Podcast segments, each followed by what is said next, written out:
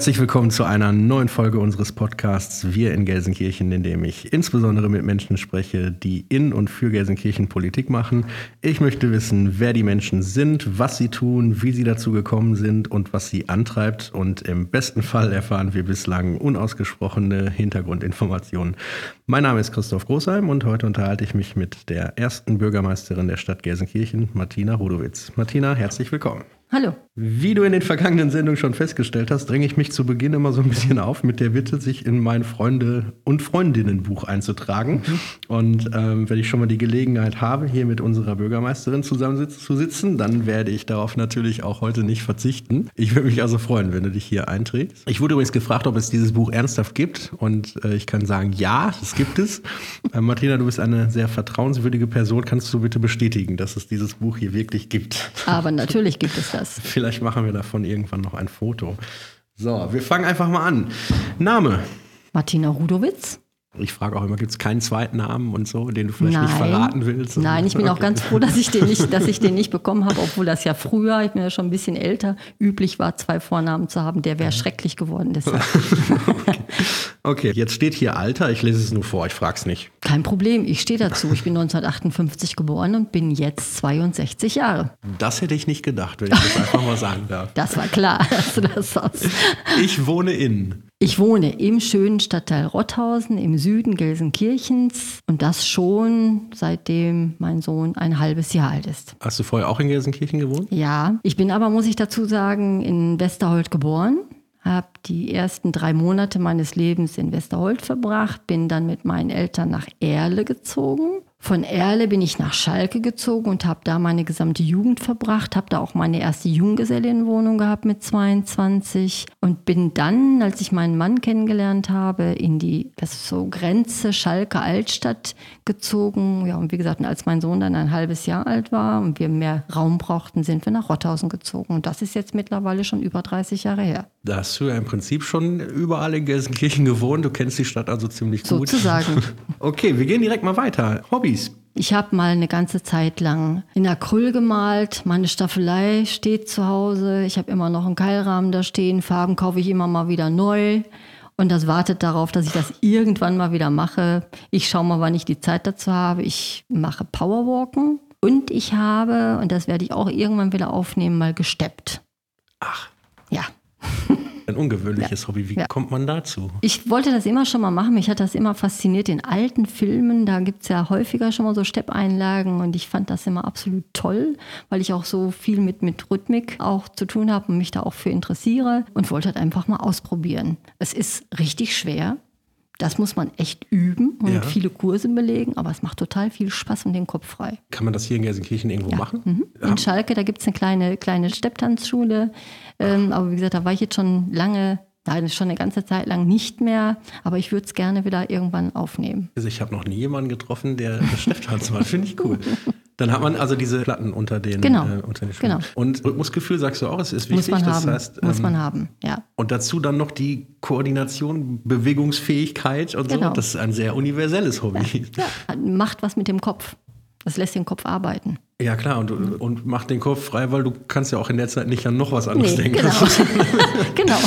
Du hast gesagt, du malst Acryl oder hast oder würdest ja, du wieder malen, wenn du Zeit hättest? Wieder, ja. Ähm, was malst du dann so? Nichts Gegenständliches, was man sofort erkennen kann, sondern eher Dinge, die so ein bisschen was mit Experimentierfreude zu tun haben. Ich ähm, arbeite gerne auch Spachtel gerne, ähm, arbeite mit unterschiedlichen Materialien, arbeite auch sehr viel mit Blattgold, äh, was das anbetrifft. Also ganz unterschiedliche Sachen. Das hätte ich auch nicht gedacht. Das ist keine drei Minuten Gespräch und ich habe schon so viel erfahren. Äh, Wird es denn irgendwann mal eine Ausstellung geben oder gab es schon eine? Oder? Äh, nee, es gab noch keine, das weiß ich nicht, keine Ahnung. Aber was nicht ist, kann ja noch werden. Ich würde es mir angucken kommen. Ja. Vielleicht, äh, vielleicht kannst du an dem Tag auch so eine Steppvorführung machen, weil das würde mich auch interessieren. Ja, wenn, das miteinander, wenn man das miteinander kombinieren kann, immer. Okay, wir gehen mal weiter. Lieblingsfarbe?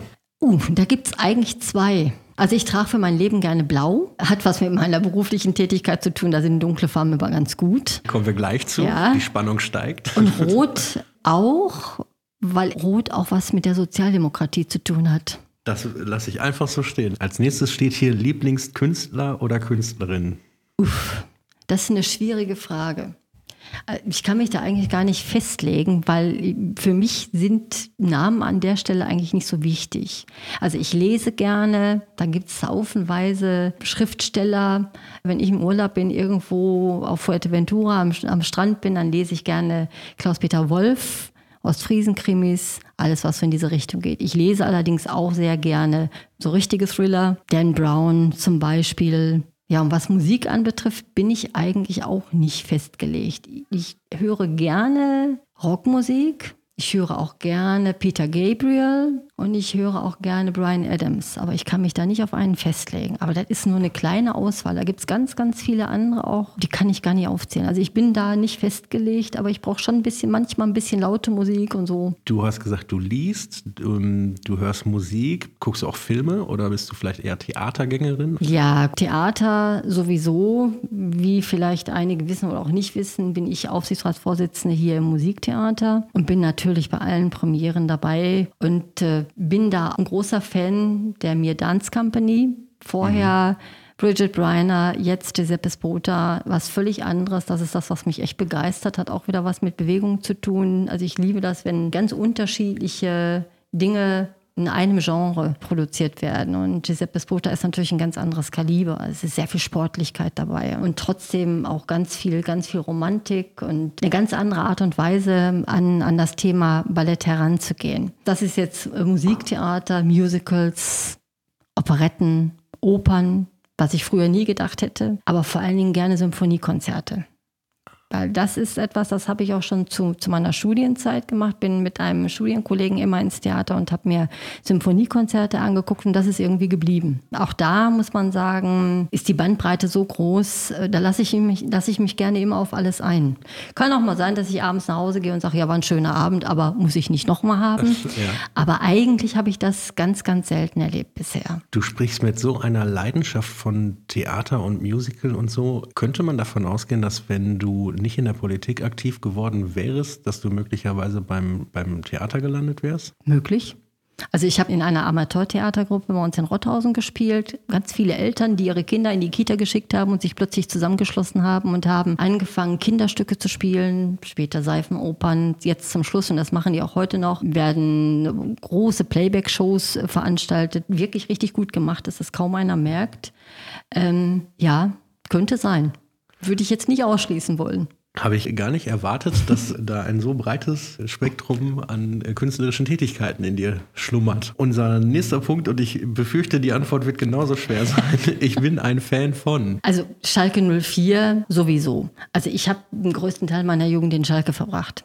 Gar keine Frage. also das, alles andere ist, glaube ich, undenkbar. Und Fan von, also direkt Fan, weiß ich gar nicht, ob ich das, ob ich das sagen würde, sondern ich liebe Kultur auf allen Ebenen. Ich gehe auch heute noch zu ganz vielen Ausstellungen und alleine schon jetzt auch durch dieses Amt bedingt natürlich doch wieder noch deutlich verstärkter. Aber mir ist es eigentlich egal, sondern ich gehe dahin, wo ich gerade das Gefühl habe, dass ich dahin gehen möchte. Mhm. Und da bin ich nicht festgelegt, überhaupt nicht. Und wenn ich frage, was ich mag? Ich mag Menschen, die offen sind. Ich mag ehrliche Menschen. Und ich mag gerne Diskussionen, die dem jeweiligen Gegenüber den Raum gibt, eine Meinung zu vertreten, ohne dass einem die eigene Meinung abgesprochen wird. Und was ich nicht mag? Genau das Gegenteil. ich mag es überhaupt nicht, wenn Leute mir ständig über den Mund fahren und mir sozusagen ihre Meinung aufdrücken wollen, sondern man sozusagen im Respekt voreinander auch dem anderen seine Meinung zubilligt. Das ist ein großes Problem heute. Das erleben wir jetzt hier in der politischen äh, Diskussion ja auch, dass viele genau das nämlich tun. Und dagegen zu halten und zu sagen, halt, stopp, da ist eine Grenze.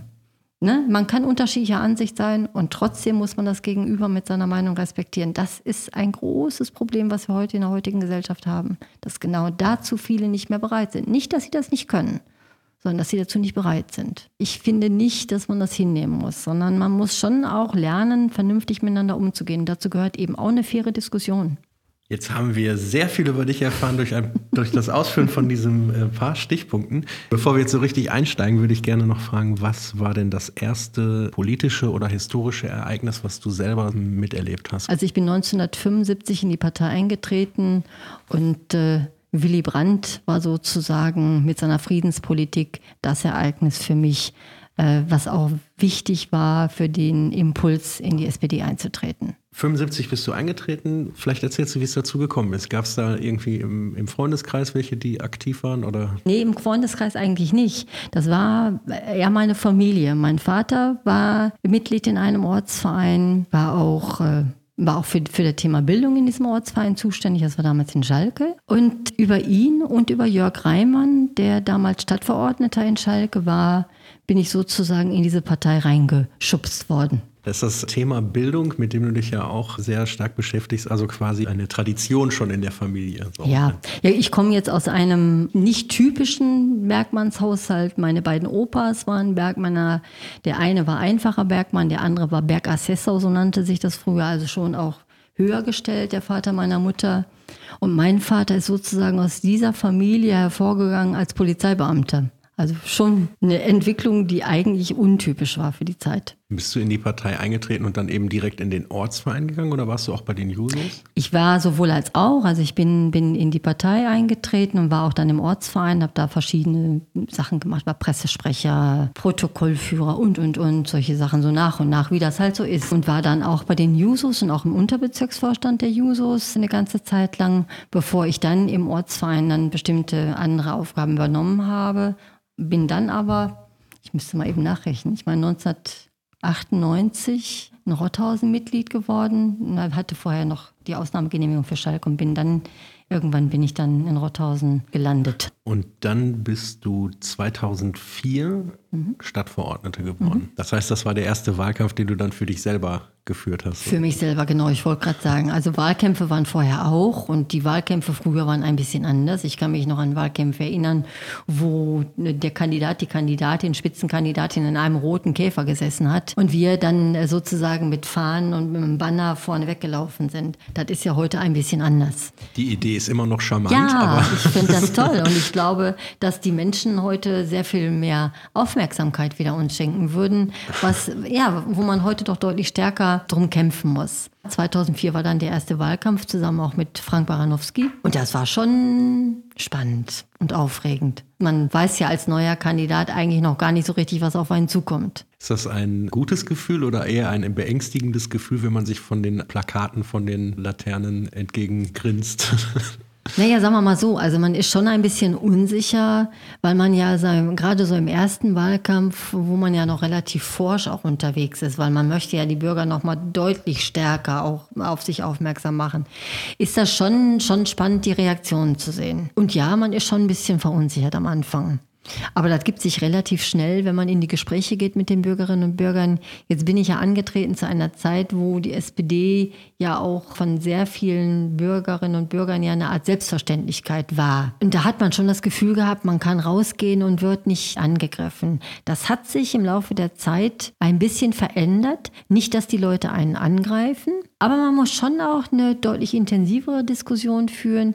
Aber es geht auch genau andersrum dass man angesprochen wird und gesagt wird, ja, logisch wählen wir sie. Wir sind so zufrieden, wir haben gar keinen Grund, was anderes zu wählen. Also ganz unterschiedlich, ganz ambivalent. Heute ist das relativ normal. Also es ist immer irgendwie noch komisch, wenn man ständig sein Gesicht sieht, aber trotzdem ist es im Wahlkampf normal. Aktuell bist du Vorsitzende im Ausschuss für Bildung und Mitglied im Integrationsrat und im Hauptfinanzbeteiligungs- und Personalausschuss. Dazu erste Bürgermeisterin. Das ist alles ehrenamtlich, ne? Ja, Woher nimmst du die Zeit und die Energie, das alles zu machen? Weiß ich nicht. die ist einfach da. Also wenn ich anfange darüber nachzudenken, wo ich Zeit hernehme, dann glaube ich, habe ich schon verloren. Ich habe ja auch noch eine Arbeit nebenbei, die ist ja auch, das sind im Prinzip, wenn man es genau nimmt, zwei Fulltime-Jobs. Ja. ja, aber ich mache es einfach. Also wenn man anfängt, darüber nachzudenken, dann verliert man, glaube ich, irgendwann den Spaß. Ich mache es einfach. Jetzt muss ich noch einmal einen Schritt zurückgehen, als du Stadtverordnete mhm. wurdest. Und das frage ich, weil Frank Baranowski in der ersten Folge erzählt hat, dass er am Anfang Ausschüsse nehmen musste, weil er der Neue war. Ähm, war das bei dir auch so, dass du dir nicht unbedingt aussuchen konntest? das Spiel mit den Zahlen, der Rechnungsprüfungsausschuss, da kommen häufig die Neulinge rein. Ja, das war für mich ein hartes Brot. Ich habe mich da relativ gut reingefunden. Ich war auch, glaube ich, am Anfang Sprecherin. Aber es ist schon für mich jetzt nicht so das Thema gewesen. Ein wichtiges Thema, ohne Frage, weil ne, der, dieser Ausschuss ist, ist ganz wichtig, weil er natürlich auch gucken muss, läuft das alles regelkonform ab, stimmt das so mit den Zahlen und so, passieren da nicht irgendwelche Dinge, die nicht hätten passieren dürfen. Alles wichtig, aber ich habe dann für mich irgendwann entschieden. Mm. Lieber einen Ausschuss, einmal der. Etwas, der etwas gestalterisch Genau, ist. einmal ist ja. genug. Bildung, hast du vorhin schon gesagt, ist das Thema überhaupt. Das Ja. ist also, äh, vermute ich mal, jetzt auch der wichtigste Ja. Ausschuss für dich.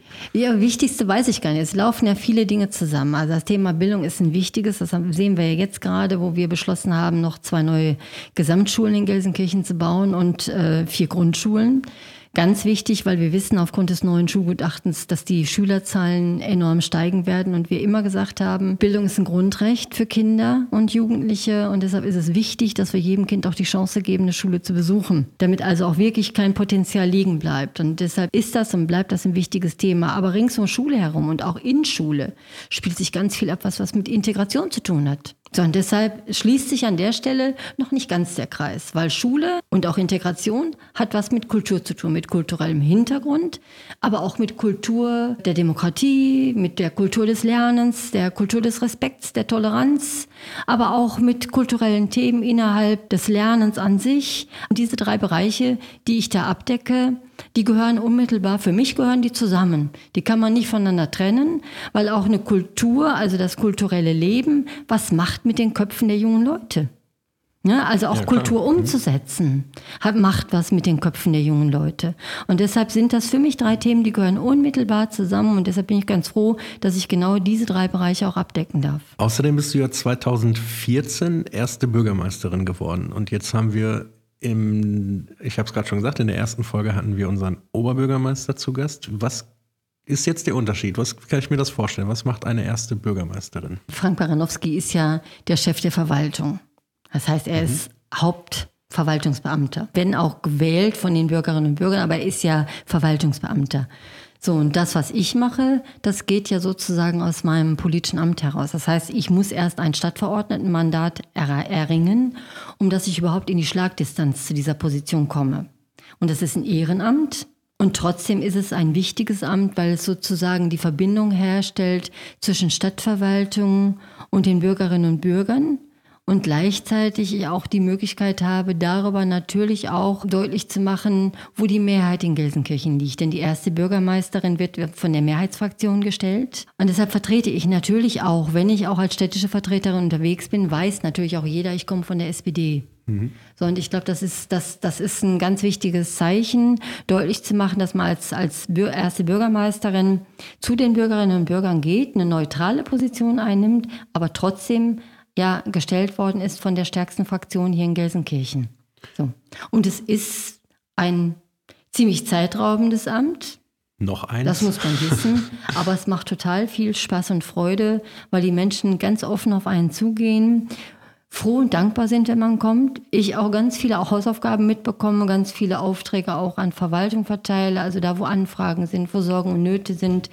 Äh, ich auch da sozusagen so, dass das vermittelnde äh, Glied bin. Frank Baranowski hat in einer Laudatio zu einer Geburtstagsfeier zu deinen Ehren gesagt, dass sie Tag für Tag mit ganzem Herzen die Sorgen der Menschen in dieser Stadt zu ihren macht. Und dabei rechnet er ihr besonders hoch an, dass sie nicht locker lässt, bis die Probleme, die von den Bürgerinnen und Bürgern an sie herangetragen worden sind, auch gelöst wurden. Der Oberbürgermeister sieht es nicht als Selbstverständlichkeit, dass sich Menschen um ihre Mitmenschen kümmern und erinnert daran, dass eine Stadt wie Gelsenkirchen von solchem ehrenamtlichen Engagement lebt. Ja, war ein großes Kompliment. An einem solchen Tag ähm, rechnet man nicht damit. Also klar, die Leute kommen, um zu gratulieren zum 60. Geburtstag, keine Frage. Aber ich hätte jetzt damit nicht gerechnet. Aber ich muss natürlich auch dazu sagen, er hat es mir auch immer sehr leicht gemacht, tatsächlich diese, diese Aufgaben auch zu übernehmen. Für mich ist es eine Art Selbstverständnis. Und zwar nicht nur als erste Bürgermeisterin, sondern auch als, als Person, dass die Leute wissen, wenn ich gewählt bin, und das habe ich letztens noch bei uns im Bürgerverein gesagt, ich kann mich natürlich bei jeder Wahl aufstellen lassen. Aber für mich ist das wichtig, dass die Leute auch wissen, ich bin Ansprechpartner, so wie jetzt in der letzten äh, Amtsperiode, über sechs Jahre. Das heißt, ich bin dann da. Ich gehe dann auch dahin, wo die Leute sind. Ich gehe in die Treffen der Netzwerke des Bürgervereins. Ich gehe auch in die Vereine. Ich habe auch selbst gegründete Kreise, äh, habe meinen interkulturellen Stammtisch und den internationalen Frauentreff, den ich gegründet habe, auch im Zuge der Zuwanderung und äh, der, der Flüchtlingslage. Äh, lade die Frauen zu mir ein, um sie auch zu erreichen, auch mit, mit, mit inhaltlichen Geschichten. Und ich glaube, nur so kann man auch bei den Menschen punkten, wenn man ihnen zuhört. Ich habe nicht für alles eine Lösung. Das habe ich auch nie behauptet und das werde ich auch nie tun. Aber ich nehme mir die, die, die Sorgen tatsächlich, ich nehme die mit nach Hause und dann überlege ich, was kann ich machen. Wenn ich dann an meine Grenzen stoße, dann muss ich den Leuten das sagen. Und das wissen die auch. Und ich kriege immer wieder zurückgespiegelt, auch von Leuten, die mich anrufen, weil sie irgendwelche Probleme haben. Vielen Dank, dass Sie sich gekümmert haben, dass wir das Problem nicht lösen können. Das ist dann leider so, aber wir haben, sind froh, dass Sie uns zugehört haben und wir wissen jetzt, da ist ein Ansprechpartner, ähm, auf den wir immer wieder zurückgreifen können. Das ist für mich immer ein Kompliment für das, was ich da mache. Und gleichzeitig gebe ich den Leuten das Gefühl, dass ich sie ernst nehme. Und das, glaube ich, das ist in der heutigen Zeit ganz, ganz wichtig, dass man das macht. Ja, ich glaube, die Leute merken auch, wenn man ein Amt nicht einnehmen will, um es zu sein, sondern um es auszuführen. Ja, das ist ja bei mir so tatsächlich so gewesen. Ich hätte doch nie damit gerechnet, dass ich erst die Bürgermeisterin werde, ehrlich nicht. Das äh, war kein Karriereziel Nein. am Anfang Nein. des. Also als, als äh, Gabi Preuß in den, äh, ins Europaparlament einzog und Frank mich dann fragte, ob ich mir das vorstellen kann. Da habe ich erst mal gesagt, ich brauche zwei Tage Bedenkzeit. Ich muss ja. erst mit meiner Familie darüber reden und muss mir selber klar werden. Das verändert dann auch das Leben, ne? Ja, klar. Also meine Kinder sind zwar erwachsen und trotzdem finde ich, mussten die die Möglichkeit haben, daran beteiligt zu werden. Ne? Ja, klar. Naja, meinen Mann habe ich natürlich, natürlich auch mit eingebunden. Der musste das ja auch wissen. Ja. So, und die haben gesagt, wenn du meinst, dann mach. Ich bin da sehr froh, dass das so gekommen ist. Ich äh, wollte das gerade schon sagen. Also ich bin sehr viel im, im Stadtgebiet unterwegs auf verschiedensten Veranstaltungen und das, äh, ich habe da kürzlich schon mit jemandem drüber gewitzelt. Egal wann man wohin kommt, du bist schon da. Und wenn man geht, dann sprichst du gerade immer noch mit irgendjemandem. Also du nimmst die Rolle halt auch sehr ernst und führst sie aus. Das äh, finde ich beeindruckend. Vor allem, es ist ja auch so, es kommen ja immer wieder neue Anliegen dazu. Ähm, ja. Wie organisiert man das? Hast du zu Hause so hunderte von Post-its irgendwo hängen und dann äh, musst du so. Das, das sage ich jetzt mal ganz ungeschützt. Mein Mann hat zu mir gesagt, man könnte meinen, diese Wohnung besteht aus vier Büros. Verstehe. Ja, das kann ich, anders geht es, glaube ich, auch mehr nicht. Mehr sage ich dazu nicht. Du hast das gerade schon gesagt, du bist äh, Mutter von zwei Kindern? Ja. Zwei mhm. Kindern. Und beruflich arbeitest du als Tagesmutter, habe ich gelesen. Stimmt ja, das? also ich muss ganz weit ausholen. Ich habe nach meinem Abitur hier am Ricarda Hochgymnasium oder damals hat das Grillo schon mit dem Ricarda Hoch zusammengearbeitet. Das war die erste reformierte Oberstufe. Ein Studium begonnen, Anglistik und Sozialwissenschaften und habe das, ich weiß gar nicht, wie lange ich da studiert habe, acht Semester so, und dann kamen ganz viele Dinge zusammen. mein Mann wurde arbeitslos, wie das damals so war. Erste Struktur, Gesundheitsstrukturreform, zweite Gesundheitsstrukturreform. Und dann habe ich gesagt, dann gehe ich arbeiten. Das habe ich dann gemacht in ganz vielen Bereichen. Ich war im Verkauf, ich war lange Jahre in der Gastronomie tätig, ich war bei einem Dekorateur beschäftigt. Zum Schluss habe ich dann noch mal bei einer Versicherung gearbeitet und dann habe ich diesen Aufruf von Gekita gesehen und habe gedacht, jo, da komme ich so ein Stückchen wieder zu dem zurück, was ich eigentlich mal werden wollte, nämlich Lehrerin. Und habe gedacht, eine Arbeit mit Kindern, das ist super. So, und dann habe ich da nochmal so eine zweijährige Aus-, Fortbildung gemacht. Da war ich, glaube ich, mittlerweile schon 55, irgendwie so. Oder 54. Ach, also so, ja, ja, so spät. Also. Ähm, und bin jetzt mit einer Kollegin in einer Mini-Kita beschäftigt oder beziehungsweise wir sind eigentlich selbstständige Tagesmütter, arbeiten aber mit Kita zusammen ähm, und betreuen da neun Kinder zusammen. Neun Kinder unter drei, ab, ab im besten Falle vier Monaten. Die Kinder, die ich kriege, sind meistens so um die neun Monate, aber meist Kinder, die noch nicht laufen können. Und das ist schon echt spannend weil Kinder entwickeln sich genauso wie Erwachsene weiter und Kinder sind heute auch ganz anders, ähm, als das früher der Fall war. Und man kriegt natürlich, sage ich mal, zum Teil natürlich auch Familien, die man sagt immer so, ich finde das immer, hm, finde den Begriff nicht so gut, aber eigentlich passt er jetzt hier, auch aus bildungsfernen Familien kommen.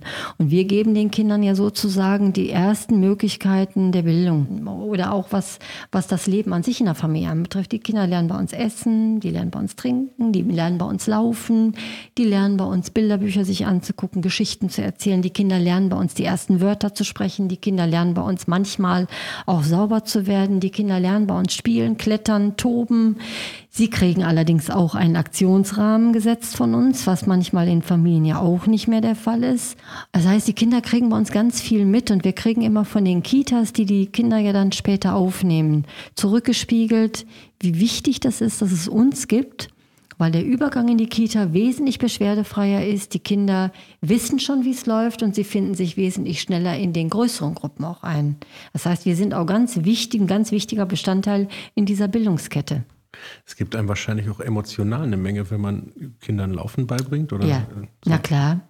Ich habe das jetzt erlebt, als wir diese zweieinhalb Monate geschlossen hatten und bin dann jetzt am 8. Juni wieder eingestiegen in den eingeschränkten Regelbetrieb. Und da habe ich gedacht, oh Gott, die Kinder keine zwei oder die ersten waren gerade zwei. Ähm, wenn die jetzt nach zweieinhalb Monaten wiederkommen, ich fange von vorne an. Die Tür ging auf, die Kinder strahlten, die kamen auf einen zugerannt und da habe ich gedacht, ey, alles richtig gemacht. Die äh, haben einen nicht vergessen, ja. die wussten ganz genau, was sie bei uns kriegen und äh, ich sage den Müttern auch immer, denen ja das Abgeben am Anfang immer total schwer fällt. Wenn das so ist, die Kinder kommen gerne zu uns und sie warten mittags auf die Mütter oder auf die Väter und gehen auch genauso gerne wieder zurück, dann haben wir alles richtig gemacht so wie du strahlst, wenn du davon erzählst, würde ich sagen, du hast definitiv die richtige Berufswahl getroffen. Und ich finde es auch sehr mutig, relativ spät nochmal den, den Schritt zu wagen, eine Ausbildung da an der Stelle zu machen. Das ist ja jetzt auch nicht normal. Da muss man sich ja jetzt auch, sagen wir mal, überwinden und sagen, jetzt äh, ja. ne, nehme ich, nehm ich nochmal Anlauf und mache das nochmal alles anders. Das finde ich nicht schlecht. Ich hätte noch eine Frage, die wir so, wir wiegen so langsam auf die Zielgerade ein. In deiner ganzen politischen Tätigkeit, also du hast das vorhin schon so ein bisschen angedeutet, es gab Leute, an denen du dich orientieren konntest, die dir so ein bisschen geholfen haben. Jetzt gehörst du zu den etablierteren ähm, in der Partei. Welchen Tipp oder welchen Hinweis hättest du denn für den heutigen Nachwuchs? Dabei zu bleiben und sich nicht ins Boxhorn jagen zu lassen. Die alten Hasen möchten gerne immer dabei bleiben, was ich auch verstehen kann, weil wenn, wenn man einmal Politik gemacht hat und den Zugang zu den Menschen gefunden hat, dann ist das schwer, sich in die zweite Linie wieder zurückzuziehen. Aber die Partei braucht Nachwuchs und die Partei braucht junge Leute, weil junge Leute bedeuten frische Ideen. Die jungen Leute gehen auch ganz anders an die Themen ran, was ich auch völlig in Ordnung finde. Und ich glaube, es ist wichtig, dass wir einen guten Mix finden für den Übergang. Also wir brauchen gestandene Leute, die viel Erfahrung haben, die auch viel weitergeben können und auch helfen können. Aber wir brauchen trotzdem auch die jungen Geister, die so das Ganze so ein bisschen aufmischen und zeigen, dass die Welt sich, dass, dass, dass das Rad sich weiterdreht, dass die Welt sich verändert und dass wir nicht stehen bleiben können und so tun können, als könnten wir die nächsten 20 Jahre so weitermachen wie bisher. Deshalb brauchen wir die jungen Leute und deshalb müssen die ganz dringend dabei bleiben, auch wenn das manchmal mit den Älteren ein bisschen schwierig ist. Aber so ist das zwischen Eltern und Kindern auch und so ähnlich muss man das sehen. Man muss einfach dabei bleiben. Und die jungen Leute, die entwickeln sich ja auch und äh, irgendwann wird man auch ein bisschen ruhiger. Und dann ist das sich angleich noch einfach. Aber ich glaube, es ist total wichtig, weil sonst kriegen wir keinen Generationenwechsel hin. Ich wünschte, ich hätte dich vorher gebeten, das als Statement zum Abschluss der Sendung zu geben, weil das ein wunderschönes Schlusswort gewesen wäre. Ich bedanke mich sehr, sehr herzlich für dieses Gespräch, weil ich ganz viel von dir erfahren habe, was ich vorher noch gar nicht wusste. Und ich glaube, das geht unseren Zuhörerinnen und Zuhörern auch so. Ich bedanke mich fürs Zuhören, bedanke mich bei dir fürs Gespräch und ich verabschiede mich jetzt schon mal und überlasse dir das Mikrofon und würde dich bitten, ein dir sehr liebes Zitat uns noch mit auf den Weg zu geben. Puh, ein Zitat. Eine Überraschung. also ich will jetzt kein geschichtliches Zitat wählen, aber ich möchte gerne unseren Oberbürgermeister, den noch amtierenden Oberbürgermeister zitieren, weil das sozusagen auch meine Maxime ist und war und ist und auch weiter sein wird. Er hat mal gesagt, durch die Türen unserer Kitas und Schulen geht jeden Morgen die Zukunft unserer Stadt. Ja, genau so ist das. Und deshalb müssen wir daran arbeiten, dass unsere Kinder eine gute Bildung erfahren, dass unsere Kinder eine, die Chance bekommen, sich so zu entfalten, wie es notwendig ist. Denn nur dann hat unsere Stadt auch eine Chance und anders eben nicht.